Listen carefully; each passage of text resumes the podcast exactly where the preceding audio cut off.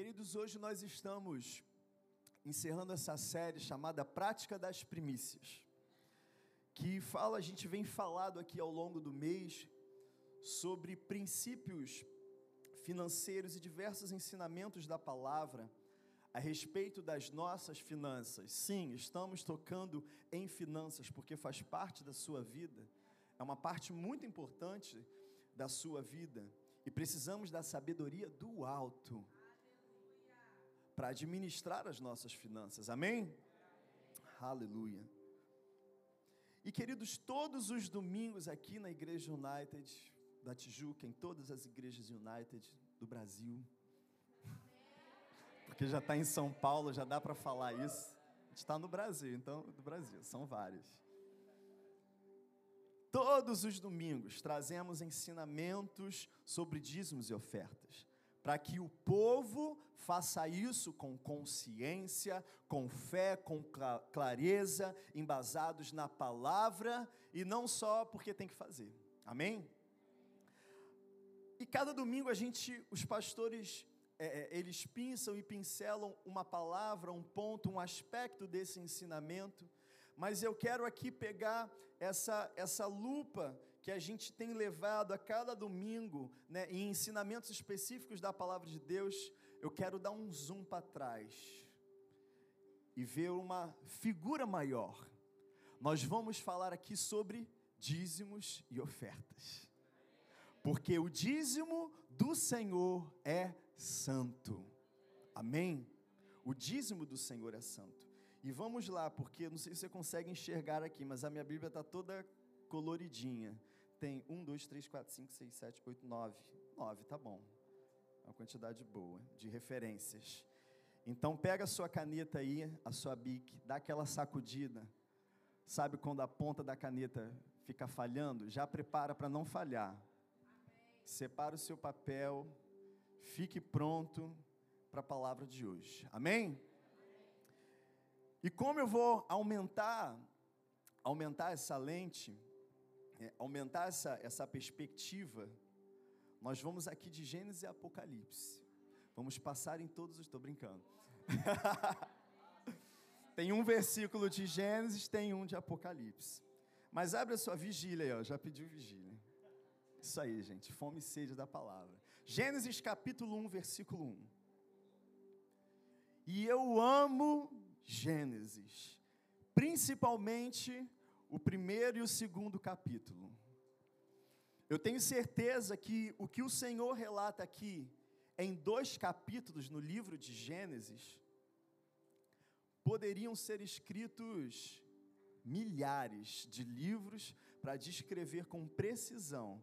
Eu acredito que só o primeiro versículo de Gênesis 1, versículo 1, já tem revelação e conteúdo suficiente para se passar uma vida inteira escrevendo livros a respeito disso.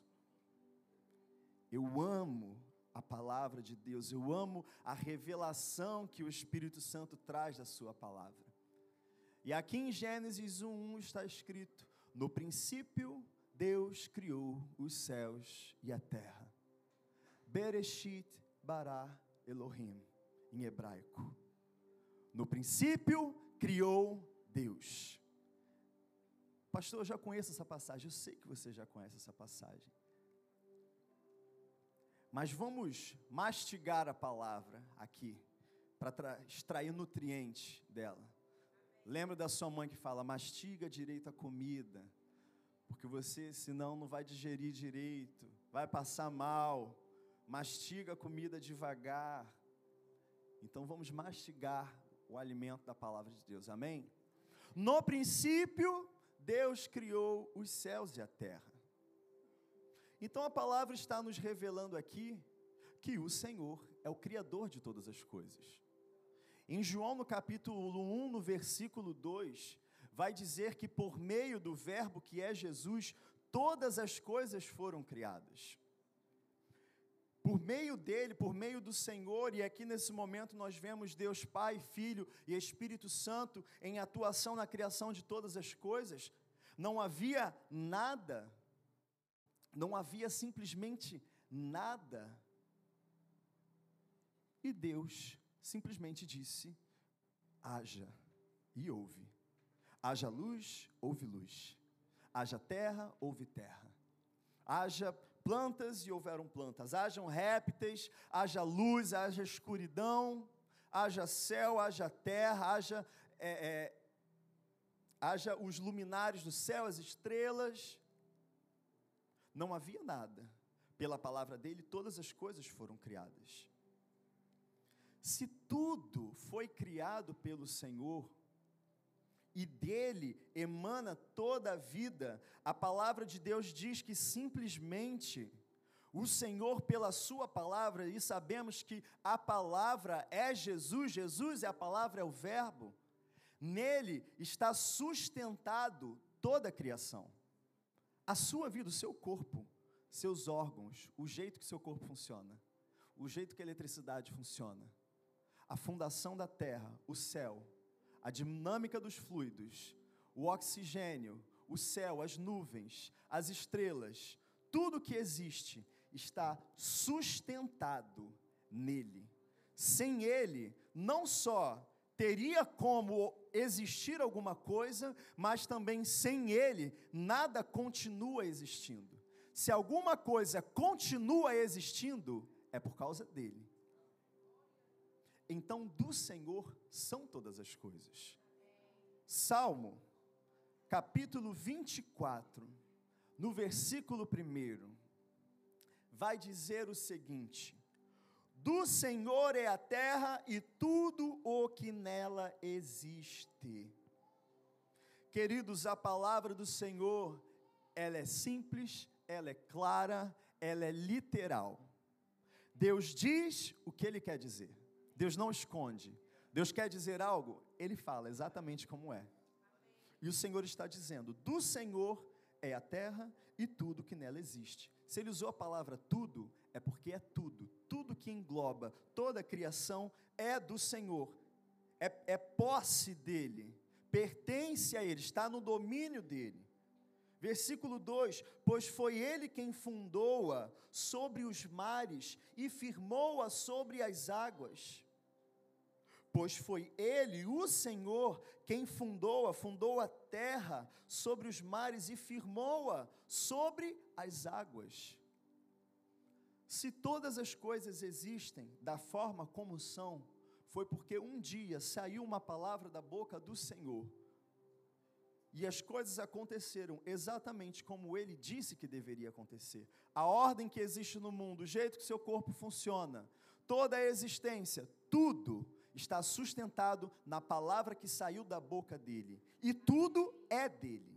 Ele é soberano, ele é rei, ele é poderoso, ele é o Criador, ele detém a vida, ele detém, ele literalmente é a sustentação da realidade. Não é só o oxigênio, ah, igual tem umas canções, eu sei que são poéticas e bonitas, que falam, Senhor, você é o ar que eu respiro.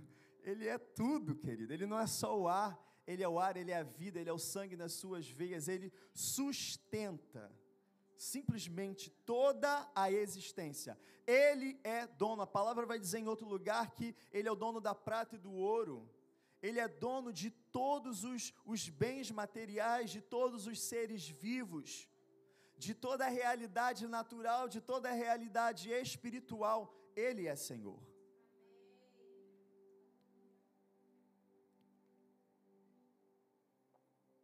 E o primeiro ponto que eu quero trazer para você aqui nessa noite, queridos,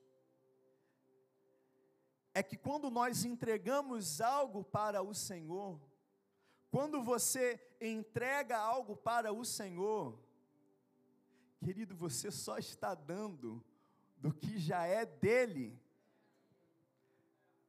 A vida que você tem, as finanças que você tem, qualquer coisa que você possa ter, tudo é dele. Ele tem o domínio de todas as coisas. Materialmente, ele tem o domínio de todas as coisas. Elas só existiram porque ele quis, porque ele determinou que assim fosse. Nós damos para o Senhor daquilo que recebemos. Quando separamos 10% para dar ao Senhor, eu só estou dando, Ele que está deixando. E seria bom que nós mudássemos a nossa perspectiva. E talvez até mudar um pouco o nosso linguajar de, que, do, de quando vamos falar de oferta ao Senhor. Pense da seguinte forma: eu estou ficando com 90. Ele está deixando comigo 90. Só me pediu 10. Eu devolvo de tudo que é dele. Eu só separo 10. E ele deixa 90. E ainda me dá sabedoria para eu administrar. E ainda abençoa. Tudo já é dele. Mas ele é tão bom que além de deixar os 90, ele garante sabedoria para você administrar. E ele ainda garante que quando você o obedece ao princípio que ele estabeleceu, ele ainda tem bênçãos para você. Ele fala que ele vai multiplicar os 90. A palavra fala que tem gente que retém 100, mas retém num saco furado. Nunca é o suficiente. Aquele que dá 10 e fica com 90, o Senhor multiplica. Como isso funciona? É sobrenatural. Ah, pastor, mas isso é. Deixa eu beber uma água,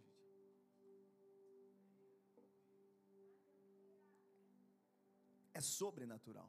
Está acima do nosso domínio, está acima da nossa compreensão mas é promessa da palavra do Senhor. Continua comigo agora em Gênesis capítulo 14, versículo 17. Mas já aprendemos aqui esse primeiro pontinho, esse primeiro conceito, beleza. O Senhor é dono de tudo. Ele criou tudo. Ele é soberano.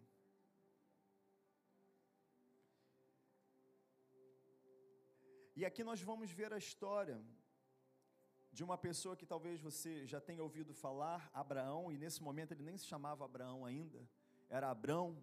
Ele ainda estava no processo, caminhando para a terra prometida, caminhando para as promessas que o Senhor tinha para a vida dele. O Senhor tinha tirado ele de uma cidade chamada Ur dos Caldeus, que fica na, na, no atual Iraque, e ele começou a peregrinar por diversas cidades, sem saber para onde ia, mas o Senhor falou que havia uma terra prometida para ele. E, e, e no meio dessa peregrinação, houve um período de, de grande guerra naquela, naquela região do Oriente Médio. Sempre houve, né? continua tendo.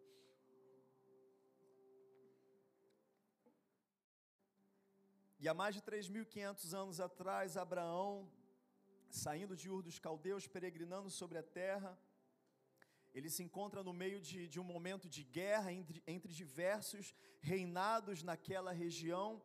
E, e, ele fica sabendo que o seu sobrinho Ló, de quem ele já havia se separado nessa jornada, tinha sido preso. Ele vai em resgate do seu sobrinho, ele entra em aliança com aqueles reis. O Senhor os abençoa, eles vencem aquela batalha, né? E, e, e no final dessa batalha existe o encontro de diversos reis daquela região. E de repente aparece pela primeira vez na palavra um personagem muito misterioso da onde não se sabe da onde ele veio e nem como se finalizou a vida dele. E fala sobre Melquisedeque. Gênesis 14, 17 diz o seguinte: Voltando Abrão da vitória sobre Kedor Laomer e sobre os reis que a ele se haviam aliado, o rei de Sodoma foi ao seu encontro no vale de Savé, isto é, o vale do rei. Então Melquisedeque, rei de Salém, e sacerdote do Deus Altíssimo, trouxe pão e vinho e abençoou Abrão, dizendo: Bendito seja Abrão, pelo Deus Altíssimo, Criador dos céus e da terra. E bendito seja o Deus Altíssimo que entregou seus inimigos em suas mãos. E Abrão lhe deu o dízimo de tudo. Preste bem atenção, queridos. Abraão, nesse momento, nem se chama Abraão, ainda era Abrão. Ele ainda estava indo para a terra prometida, para a herança, para a promessa que o Senhor tinha para ele. Não havia Moisés, não havia Levi, não havia nação de Israel, não havia nada, não havia nada na face da terra que se parecesse com, com um povo, com uma lei, com a palavra de Deus ou com algo que poderia se parecer com o que a gente conhece hoje. Simplesmente ele era aquele homem que no meio do deserto houve um chamado de, de Deus, porque ele vivia numa terra, na verdade, todos aqueles lugares eram politeístas, serviam a inúmeros deuses, inúmeras imagens e divindades, eram escravizados por todo tipo de prática pagã, e no meio dessa realidade o Senhor pinça Abraão, tira ele da cidade dele, sai da terra da tua parentela e vai para a terra que eu te mostrarei. Mas nesse momento era apenas uma promessa vislumbrada no horizonte daquele deserto. Não tinha se concretizado ainda. Não tinha Bíblia, não tinha Pentateuco, não tinha Torá, não tinha Gênesis, não tinha Êxodo, Levítico, Números, Deuteronômio. Tinha só uma palavra de promessa.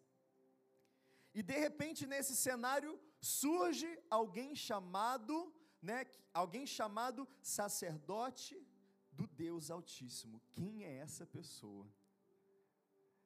E o mais interessante ainda é que fala que ele era rei de Salém. Salém, queridos, era a terra, era o lugar, a região montanhosa que séculos depois viria a se tornar a cidade de Davi, o monte de Sião, a cidade santa, Jerusalém. Ele era rei de Salém. E o significado disso é que ele era rei de justiça da onde veio esse cara? Não tinha Bíblia, não tinha Torá, não tinha nada, e aparece simplesmente o rei de Salém. E a gente pode reconhecer que ele era servo de Deus, porque a primeira coisa que Matusalém reconhece é que Deus era o Criador dos céus e da terra. Lembra Gênesis 1? Criou no princípio criou Deus os céus e a terra. A primeira coisa que Melquisedeque reconhece é: eu sou servo do Deus Altíssimo, criador dos céus e da terra. A esse homem, Abraão separa o dízimo de tudo, de todas as suas posses, e nesse momento, querido, Abraão já era um homem muito próspero. Ele não estava andando sozinho no deserto, só ele e a mulher. E a ele, a mulher, milhares de, de, de animais do rebanho, de cabras, de ovelhas. Ele tinha muitos camelos, ele tinha ouro, ele tinha prata, ele tinha muitos empregados. Era uma grande caravana rica e próspera, peregrinando pelo deserto para chegar na promessa. E quando ele se defronta com esse sacerdote, com esse rei de Salém, ele separa o dízimo de tudo. Queridos, o dízimo, é, é o dízimo, a, dessa, a décima parte para muitas pessoas, e aqui eu quero quebrar a primeira falsa doutrina, é de que, pastor, o dízimo era para a antiga aliança. O dízimo era separado para o ministério levítico, para os sacerdotes. Era uma coisa específica para o povo de Israel, porque eles plantavam e quando eles colhiam, eles separavam a décima parte e entregavam para os levitas que serviam no templo em Jerusalém. Não, queridos. O dízimo não é levítico, ele é antes de todas as coisas o dízimo, e a gente vai aprender aqui nessa noite, e por isso eu precisei é, é, fazer essa, ampliar a perspectiva que nós temos de dízimos e ofertas, enxergar de longe essa grande figura, é que isso não é baseado numa lei ou num princípio ou numa regra de um povo que praticava uma religião numa determinada região da península lá da, da Arábia, do Oriente Médio. Não, queridos. É muito maior do que isso. Antes de lei, antes de terra, antes de promessa, antes da Bíblia ser escrita, antes de qualquer palavra ser revelada, Abraão, quando encontra com um sacerdote, um rei, e o nome dele significava rei de justiça, profeticamente apontando para coisas que a gente vai ver daqui a pouco em Hebreus, não estava escrito em lugar nenhum, nem fala sequer que Deus mandou ele fazer isso. Mas ele, quando encontra o Rei de Justiça, o sacerdote do Deus Altíssimo, Criador dos céus e a terra, a primeira atitude de Abraão diante disso, a primeira coisa que o coração dele tende a fazer é separar 10% de todas as minhas riquezas e de acordo com o que o povo praticava e o que depois foi estabelecido na aliança com o Senhor, eu imagino Abraão indo para os seus servos e falando: separa 10% dos milhares de camelos que eu tenho, separa 10% das milhares de cabras que eu tenho, separa 10% das milhares de ovelhas que eu tenho, separa 10% de toda a minha reserva de ouro, que está lá guardado no meu tesouro. Separa 10% de toda a minha reserva de prata, guardado nos meus tesouros, nas minhas reservas, nas minhas posses. Separa 10% dos melhores tecidos que eu tenho. Tecido naquela época era muito caro, era uma oferta ao Senhor. Separa trigo, separa. É, joio não, joio o Senhor joga fora separa alecrim, separa endro, separa coentro, separa aves, separa dinheiro, separa riquezas, tudo consagra ao Senhor, 10%. Está aqui, Matusalém, rei de justiça, eu entrego a você 10% de todas as minhas posses. Ah, desculpa, gente, eu estou falando Matusalém, é Melquisedeque. Melquisedeque. Para a gente ter certeza que é Melquisedeque, abre comigo em Hebreus, capítulo 7. É porque é igual, parecido.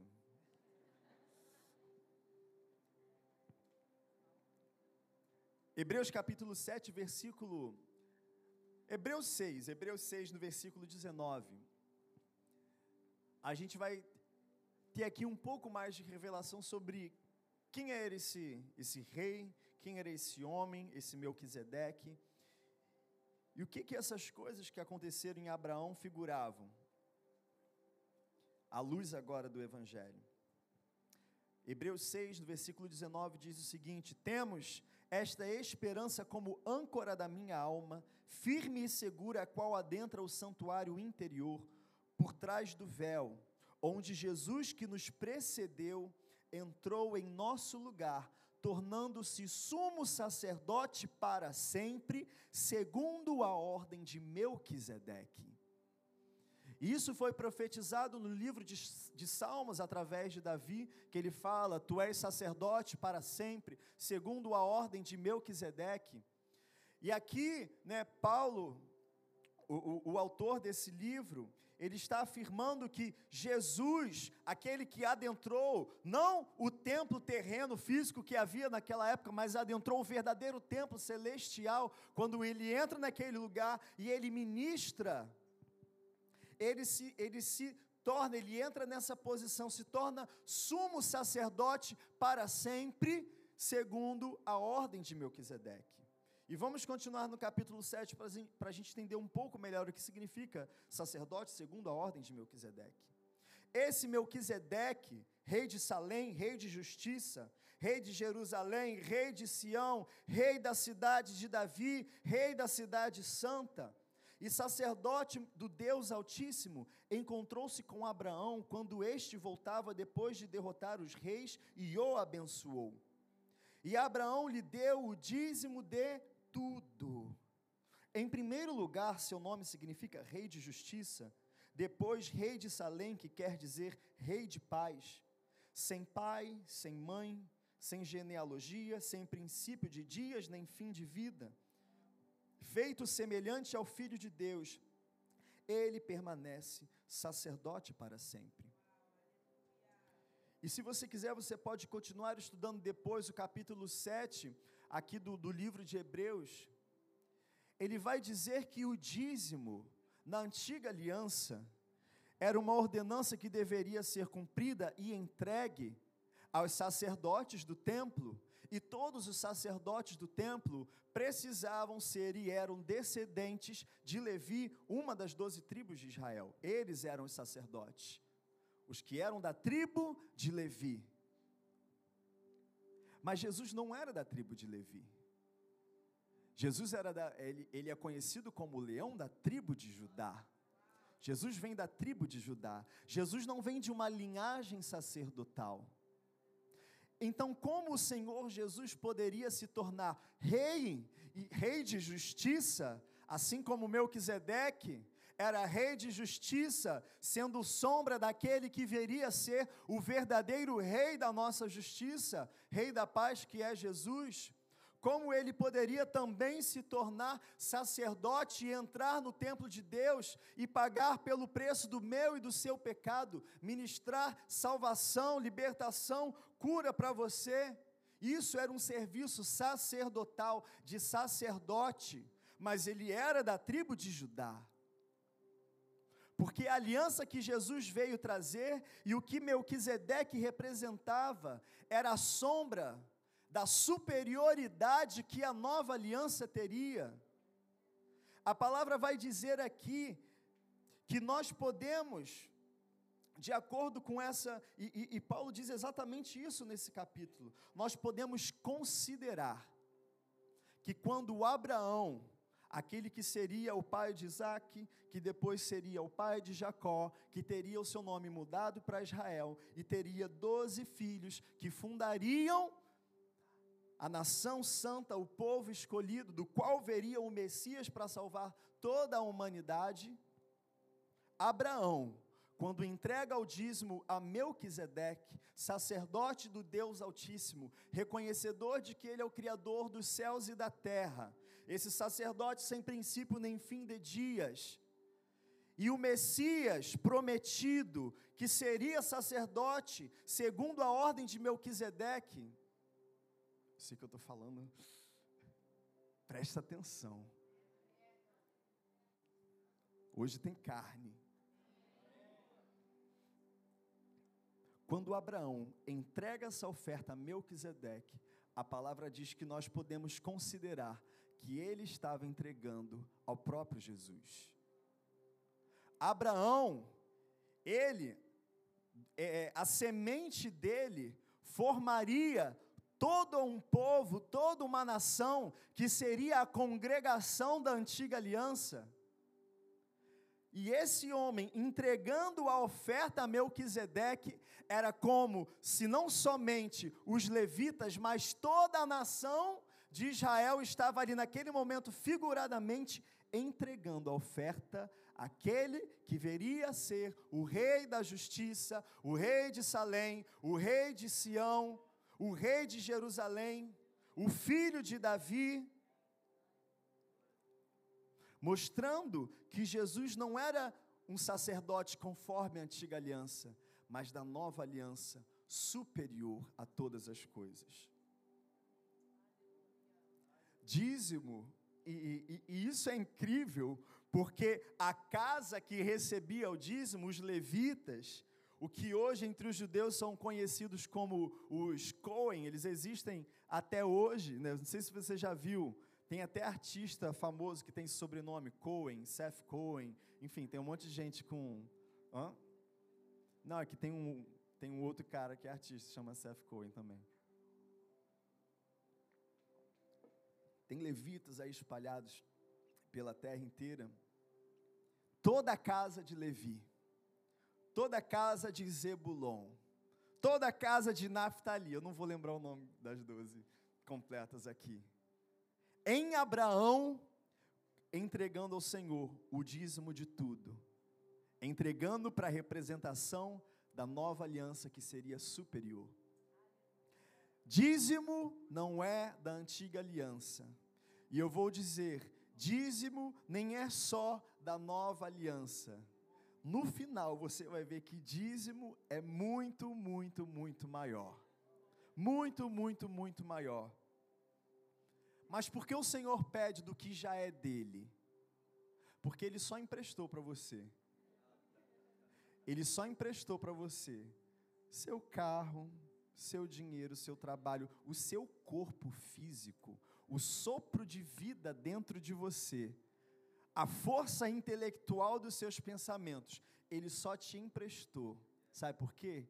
Ele quer ver o que, que você vai fazer O que que você vai fazer quando ele se apresentar a você e falar: "Meu filho, eu quero deixar 90% com você, com a promessa de que será multiplicado, mas eu só peço 10%". Ele já tem tudo. Se ele estalar o dedo, o sopro sai do seu corpo e você cai duro no chão. Agora, duvida? Duvida não. Quer ver? Quer ver? Fica de pé agora. Vai cair duro. Jesus. Meu Deus. Não anda não, gente.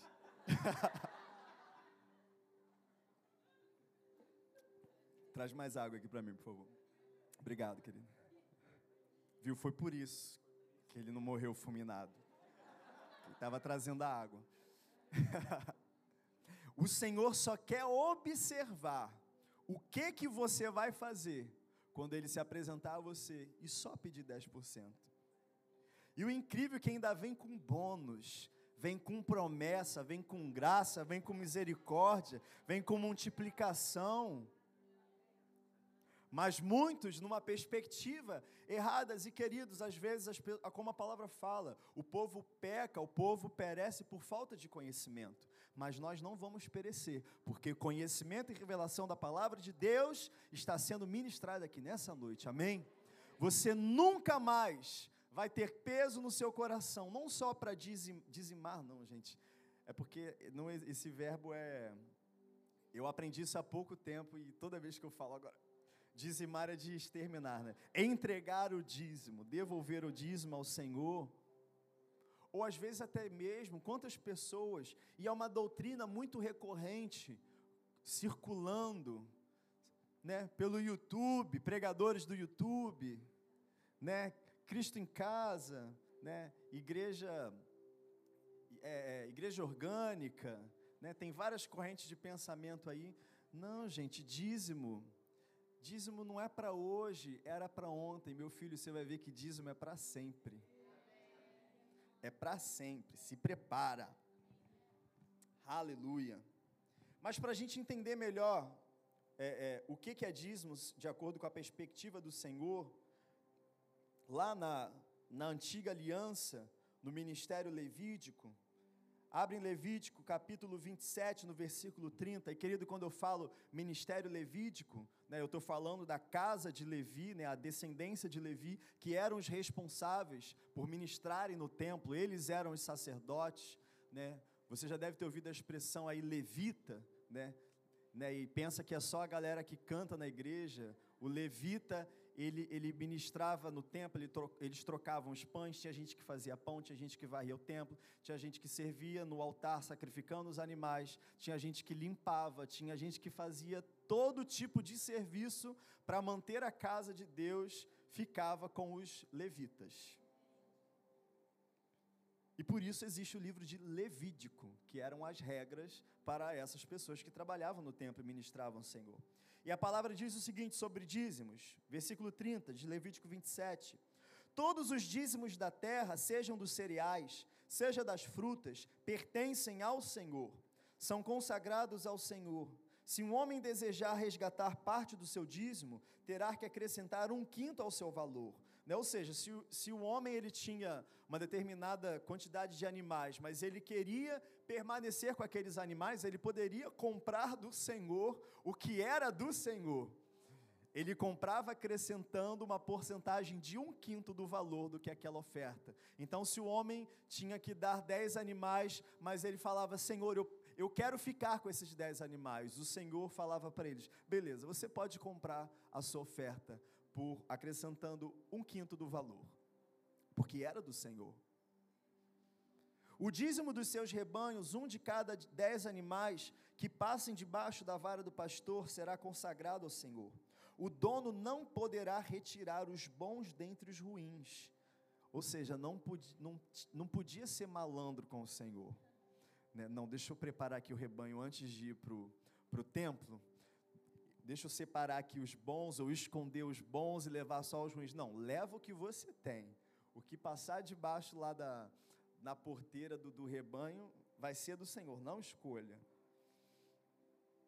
nem fazer qualquer troca. Se fizer alguma troca, tanto o animal quanto os substitutos se tornarão consagrados e não poderão ser resgatados. São esses os mandamentos que o Senhor ordenou a Moisés no Monte Sinai para os israelitas. E muita gente mal compreende alguns aspectos da antiga aliança, regras né, determinadas, específicas, às vezes coisas bem pequenas, como por exemplo, era requerido a oferta do endro. O endro é, uma, é, uma, é um tempero de comida. É uma planta pequenininha que é igual ao alecrim que você seca para temperar, mas na, no, no exercício do ministério levídico tinha que tirar a porcentagem do endro, do alecrim. É como se você plantasse uma salsinha, mede ela, ela tem 20 centímetros, tira 2 centímetros, corta aqui da folhinha, é do Senhor. Tinha o endro, uma planta pequenininha, bota aqui para pesar, tira aqui 10%, é do templo, vai para o Senhor. Vai ser usado na ministração, vai ser usado na consagração. Era um rigor, mas esse rigor demonstrava, é, é, não só é, demonstrava o caráter santo, reto e justo do Senhor.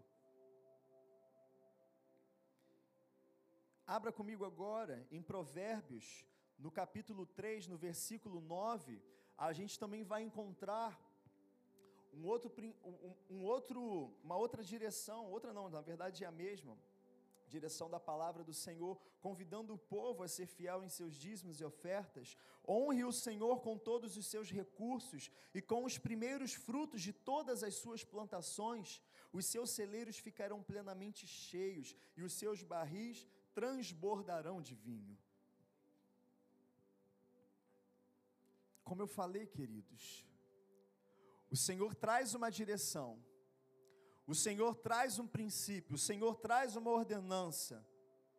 Mas para cada princípio, para cada ordenança, para cada ensinamento, direcionamento, mandamento que o Senhor entrega para o seu povo, com a outra mão, Ele entrega a bênção, Ele entrega a promessa, Ele entrega uma palavra que não muda, que se cumpre. A mesma coisa a gente pode encontrar em Malaquias, e eu creio que a maioria das pessoas deve conhecer essa passagem. Malaquias 3, a partir do versículo 8, vai dizer: Pode um homem roubar de Deus? Contudo, vocês estão me roubando. Lembra, tudo é do Senhor. Como podemos roubar dele? Não dando para ele o que ele requer de você, querido. Requer daquilo que, na verdade, já está tudo sobre o domínio dele. E ele só quer verificar o coração do filho. Ele só quer verificar o coração do servo. Como, Senhor, o povo falava, como estamos te roubando? E o Senhor responde, responde para o povo: vocês estão debaixo de, nos dízimos e nas ofertas, vocês estão debaixo de grande maldição, porque estão me roubando, a nação toda está me roubando, tragam o dízimo todo ao depósito do templo, para que haja alimento em minha casa.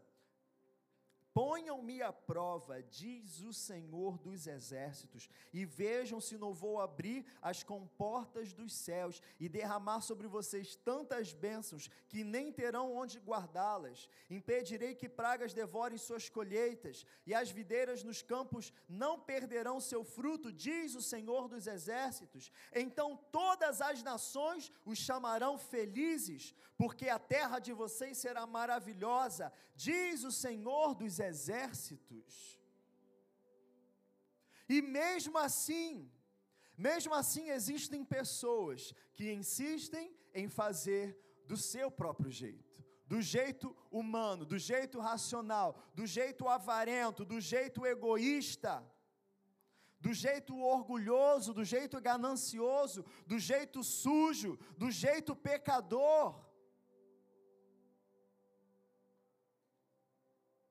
E Deus é tão bom, tão cheio de graça, tão cheio de misericórdia, que mesmo assim Ele estende a graça dele e dá um plus, dá uma promessa maior ainda. Beleza, vocês estão me roubando. Talvez você Não honre o Senhor com dízimo e com oferta. Mas o Senhor, Ele libera uma palavra para o povo: Eu vou fazer uma coisa com vocês. Ponham-me à prova. Olha como Deus é bom, hein? mas Ele também é desafiador. Beleza, vocês estão me roubando. Vocês não estão sendo retos e justos, não só em seus pensamentos, mas em seus atos. Mas o Senhor diz: ponham-me à prova. E queridos, isso mostra, isso mostra não só o rigor de Deus, o seu caráter reto e justo, que o homem caído, pecador, necessitado da graça de Deus, não consegue entender na sua perspectiva humana e limitada, que só olha para a terra, só olha para baixo só olha para os 70, 80, 90 anos, quase nada que ele vai viver na terra.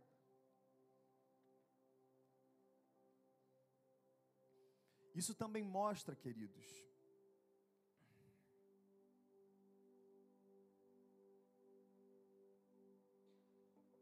a seriedade, como o Senhor considera sério o dinheiro que ele coloca no seu bolso.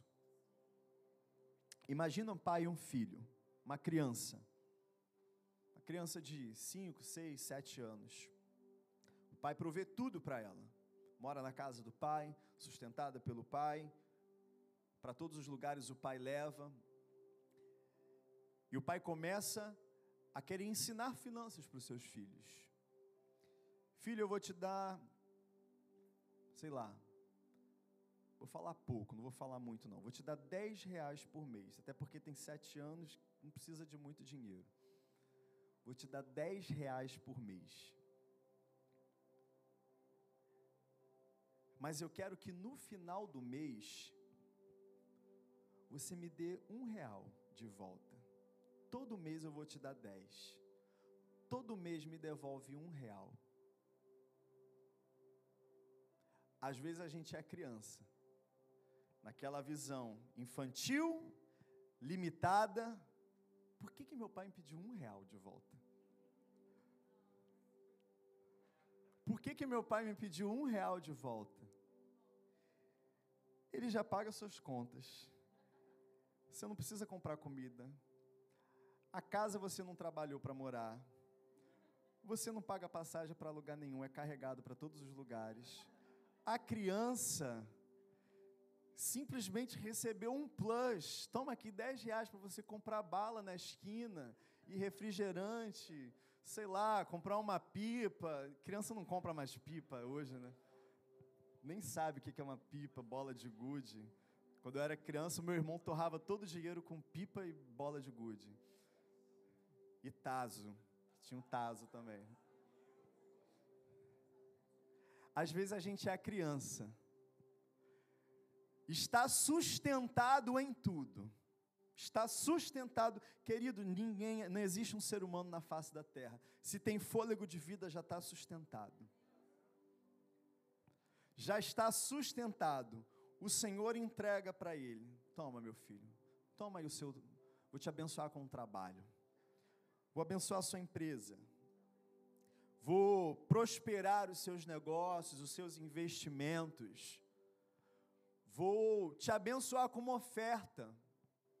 Pode acontecer, alguém do nada te dá uma oferta. Vou te dar uma herança de um tio, você nem lembrava que existia. Vou abençoar a obra das suas mãos. E o Senhor abençoa, porque a palavra dele diz que ele faz isso, e se ele diz é verdade. Toda segunda-feira de manhã, quando você acorda cedo para trabalhar, o Senhor está indo contigo. Tem, tem inúmeras promessas, queridos. E aí, no início de cada mês, quando cai a conta no salário, quando você fecha o balanço mensal da empresa, fecha o caixa, separa impostos, lucro, debentures e, e vai. Para quem né, já, já tem empresa e mexe com, com essas coisas. Separar 10% é um real que a criança não quer dar.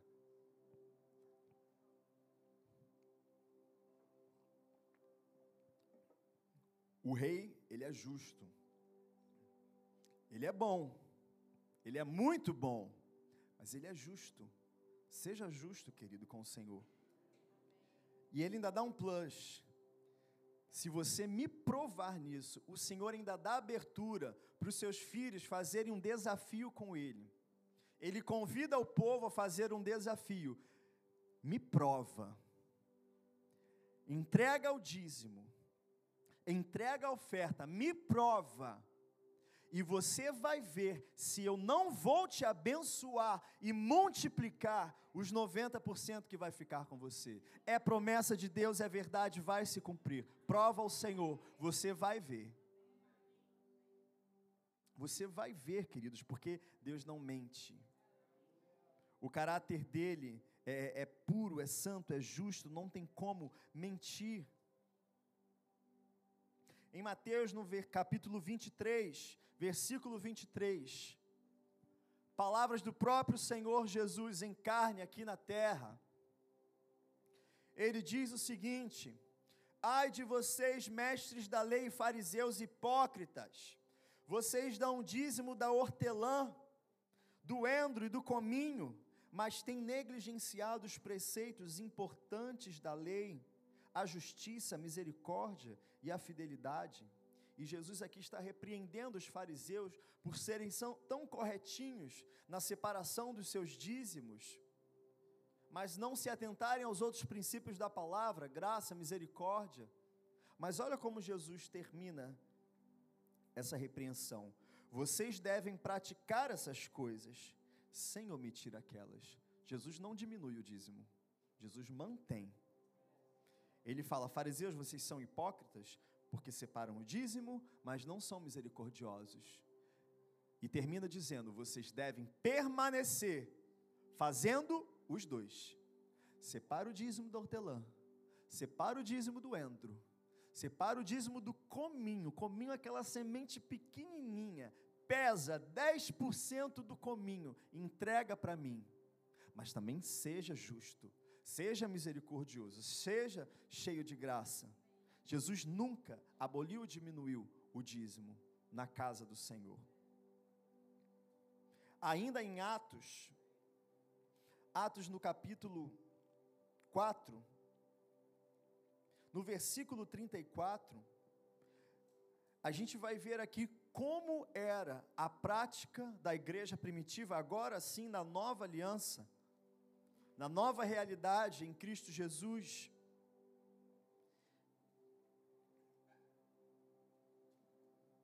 Qual era a perspectiva da igreja primitiva em relação a ofertar, a entregar dízimos, a entregar ofertas? E olha o que diz sobre a igreja primitiva naquela época. Versículo 34. Não havia pessoas necessitadas entre eles, porque os que possuíam terras ou casas as vendiam, traziam o dinheiro da venda e o colocavam aos pés dos apóstolos, que o distribuíam segundo a necessidade de cada um. Sabe o que acontece na nova aliança, querido, com o dízimo e com a oferta? Na nova aliança, o Senhor simplesmente pega aquele padrão que não foi estabelecido na antiga aliança, é anterior à antiga aliança, e no final você vai ver que é eterno. A igreja cheia do poder de Deus, a igreja liderada pelos doze apóstolos do Cordeiro, Pedro, né, o, o, o, apóstolo de Jerusalém, quando passava, a sombra dele curava os enfermos. Filipe, quando sai correndo para Samaria para pregar o evangelho, a cidade inteira alcançada, os demônios saíam gritando daquele lugar, a igreja operava com grande manifestação de poder de Deus, mas não só grande manifestação de poder de Deus, grande também eram as ofertas da igreja. Alguns vendiam tudo: terras, casas, posses, bens, iam diante de Pedro, de João, dos apóstolos, entregavam a eles e falavam: Toma, tudo. E houve um casal ainda que tentou enganar, Você vai ver depois, lê lá, Atos capítulo 5, Ananias e Safira. Vendem um campo, concuminam lá marido e mulher. Vamos falar que a gente está dando tudo. Só que tinham separado uma parte escondido. Mas o Senhor ninguém engana. Sabe o que acontece com esse casal? Por isso que eu falei que tem que ter temor. Eles morreram na hora, quando entregaram a oferta. E o Senhor revela para Pedro por que, que, por que, que ele morreu. Porque eles mentiram para o Senhor na oferta que foram, que eles haveriam de entregar.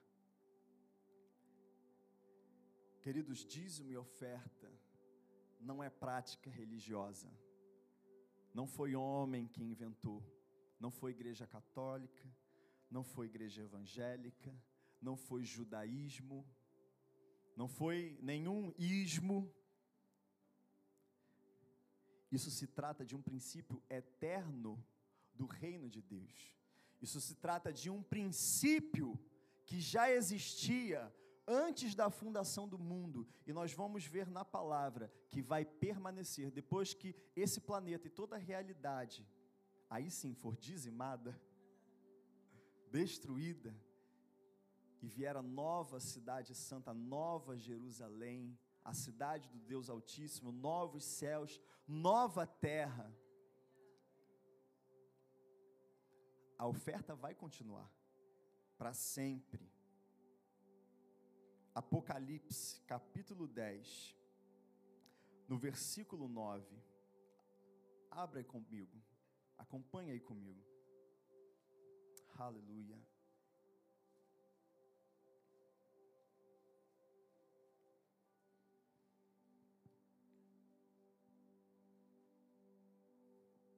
Depois em casa, lê o, cap, o capítulo 4 inteiro do livro de Apocalipse. Fala sobre o trono de Deus, é lindo demais.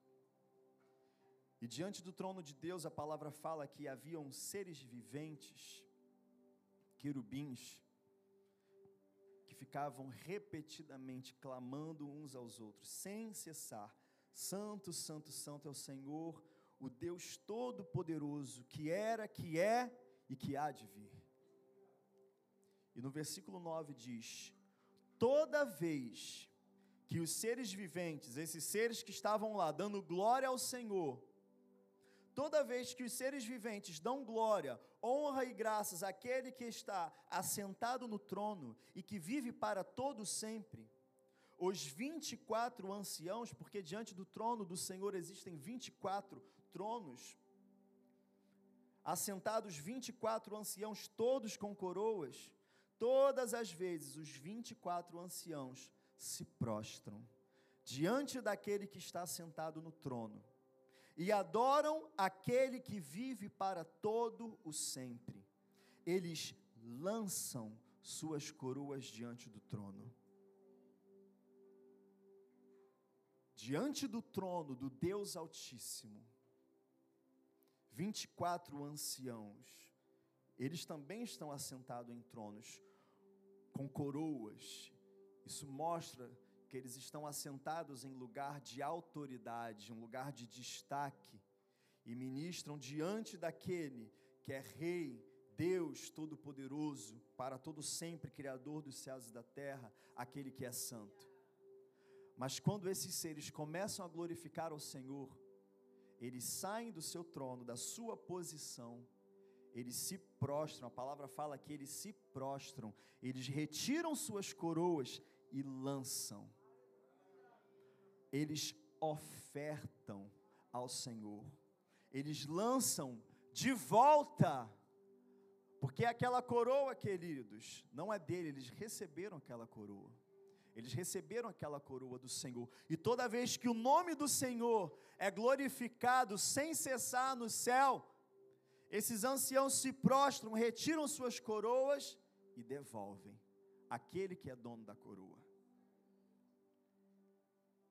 E eles dizem: Tu, Senhor e Deus nosso, és digno de receber a glória, a honra e o poder, porque criaste todas as coisas e por tua vontade elas existem e foram criadas. Olha que lindo, queridos. Mais uma vez, o reconhecimento preciso diante da santidade do Senhor. Mais uma vez, assim como em Gênesis 1, assim como em todas essas passagens em que nós lemos, assim como em Melquisedeque, sacerdote do Deus Altíssimo, Criador dos céus e da terra. E mais uma vez, e por todo sempre, para toda eternidade, eles declaram: Tu, Senhor, e Deus nosso, és digno de receber a glória, a honra e o poder, porque criaste todas as coisas e por tua vontade elas existem e foram criadas. Esse é o princípio da oferta. Esse é o princípio de entregar o dízimo. Esse é o princípio de entregar o coração. Esse é o princípio de se entregar ao Senhor. Esse é o princípio de entregar a vida para Ele, de consagrar os bens para Ele, o coração, a mente, a vida, o tempo, os dons, os talentos, tudo que nós somos. É um princípio eterno, porque Ele sustenta todas as coisas, Criador de todas as coisas, o Deus Altíssimo, Santo, cheio de glória, cheio de honra, e eu só reconheço e devolvo o que é dele. Mas ele é tão bom, tão reto, tão justo, que ele devolve, ele abençoa, ele multiplica, ele salva, ele cura, ele restaura, ele muda realidades, ele faz impossível acontecer, ele abre o mar ele levanta aquele que é coxo, ele ressuscita os mortos, cura os enfermos, ele multiplica sobrenaturalmente finanças, tudo, tudo para que os seus filhos, os seus filhos, aqueles que são dependentes dele, sejam supridos em todas as coisas, queridos. Quando você for entregar o seu dízimo e sua oferta, pense nisso. Eu vou continuar ofertando ao Senhor por toda a eternidade. Santo, santo, santo é o Senhor dos exércitos. Quando você receber algo, quando o Senhor te abençoar com algo material, quando o Senhor te entregar uma família ou um relacionamento, tudo, qualquer coisa, todas as coisas, não só seja grato no seu coração, queridos, mas demonstre em atos de justiça: Senhor, eu te reconheço. Você é o Deus, Criador dos céus e da terra, mas também é o meu Salvador, mas também é o meu Pai, mas também é a minha fonte, mas também é tudo que eu preciso. Aleluia.